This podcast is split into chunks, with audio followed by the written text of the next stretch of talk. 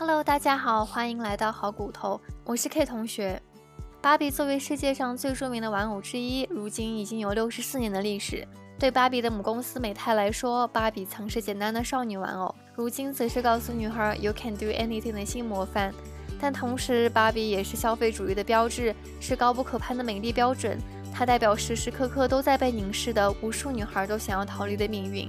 但它也曾开创性的把女性身体从生育功能中分离出来。她的二百多种职业可能也启发了许多女孩对于成人世界的初步想象。对于芭比的批评与讨论从未消减。本期播客就将围绕芭比做一系列主题阅读与观影的推荐。有人爱芭比，也有人恨芭比。但就像影片中所说，当我们回头看她，我们会意识到自己已经走了多远。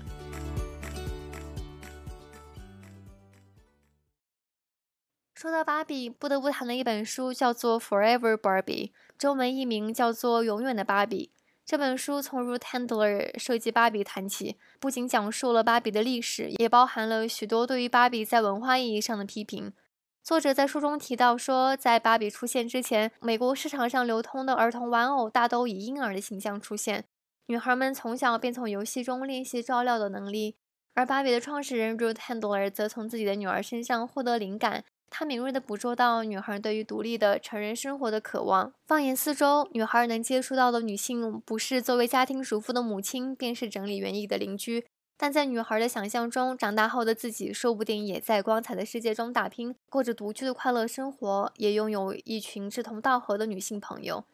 于是，Ruth 力排众议，以一个德国成人玩偶为基础，设计了芭比的雏形，并用三年时间在日本工厂生产了第一批芭比，并在市场上大获成功。作者也对芭比的形象变迁以及背后所包含的积极或消极意义进行一系列的探讨。比如，作者讨论了在影片《芭比》中出现过的 Skipper。一九七五年，《Growing Up》Skipper 横空出世。玩具又能变大的胸部来呈现 Skipper 从少女到成年女性的进化，这种性思恶搞的尝试将女性的青春期粗暴地简化为身体形象的变动，而完全忽略实际上血淋淋又充满痛楚的女性青春期体验。另一次设计师用男性凝视解读女性经验，则是在推出宇航员芭比的十三年后，美泰公司在一九七八年推出了时装模特芭比。时装模特自带的相册指导孩子们为芭比在相机前摆出各种造型。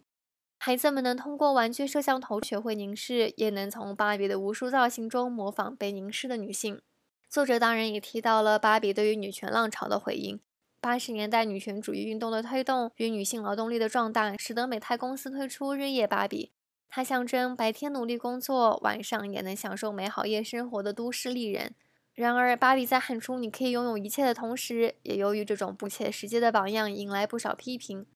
芭比作为换装玩偶，不可避免地需要以拥有的物件呈现生活方式，而同时，芭比作为拥有者投射自我的工具，与生俱来的拜物情节又将直接与消费主义画上等号。再来，芭比所代表的努力就能成功的无视环境限制的新自由主义价值取向。也在女权运动中被抨击，更不用说芭比的身体为女性树立了难以企及的标杆。虽然芭比一度将女性的身体从生育功能中抽离出来，但这并不意味着芭比的身体从此从凝视中解放。她丰盈的头发、不现实的身体比例与灿烂的笑容，永远在告诉你 “You can be anything”。像是女权运动家 Gloria Steinem 所说：“芭比是一切我们不想成为，但社会想要我们成为的东西。”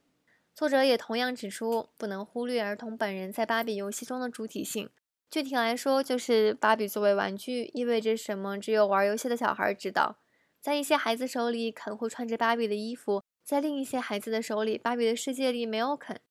与其对喜欢芭比的儿童指指点点，不如看看这些儿童暴露在怎样的环境当中，他们所处的环境又怎样塑造着他们看待世界的方式。以芭比为工具的过家家类游戏，能为儿童提供理解社会关系的机会，也能让儿童更好的探索自我认同。同时，当孩子们用芭比玩角色扮演的时候，他们扮演的也是他们眼中的世界。而一个玩具要从多大程度上当社会的替罪羊呢？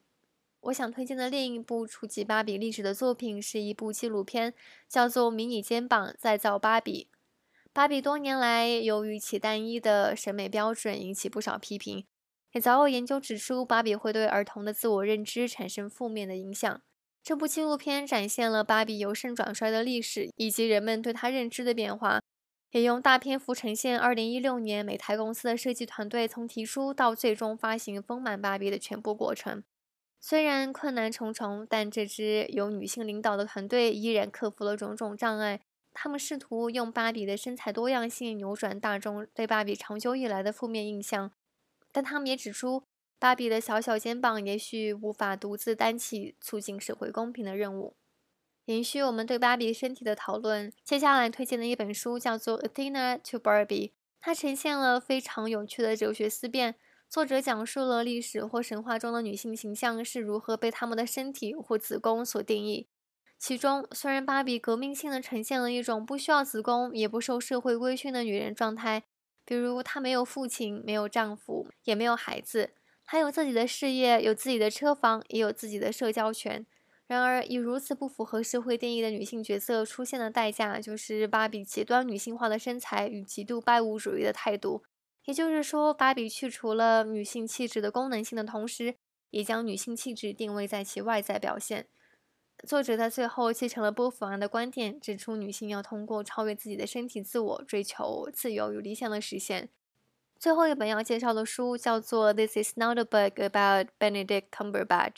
这本书以回忆录的形式讲述爱好与性别的关系。虽然和芭比本人关系不太大，但也能为我们看待芭比提供一些有趣的视角。作者提到，人们对于儿童玩具的看法，很多时候都映射了性别偏见。比方说，怪兽玩偶很少会引来大人对于小孩模仿暴力的担忧，但玩芭比的女孩却常常会被担心胸无大志。他在书中描述了 “boys will always be boys” 的怪象，就是说，男孩们总被鼓励玩他们热爱的超人玩具。而女孩对洋娃娃的喜爱则被视为一种短暂的狂热，于是男人能致死之少年，而女孩的爱好则总被轻视。作者也引入心理学家 Carol Gilligan 的研究，比起同龄的男性，女性更有可能在青春期因为种种凝视与规训而开始隐藏自己的渴望，试图与小女孩时期的自己分割，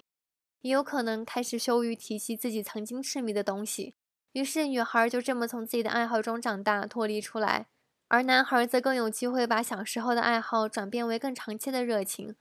在书中，作者自己作为追星女而受到身边人的种种偏见，但她依然在潜意识中认为女儿喜欢粉色只是一种短暂的狂热。她会给女儿买铅笔、买飞机模型，而不是芭比或粉色独角兽作为礼物。但这不仅忽视了女儿真正的需求，也变相提醒女儿她喜欢的东西是不受待见的。而反观，当作者的丈夫因为观鸟的爱好飞去菲律宾时，少有人认为丈夫需要为他的狂热爱好改正些什么。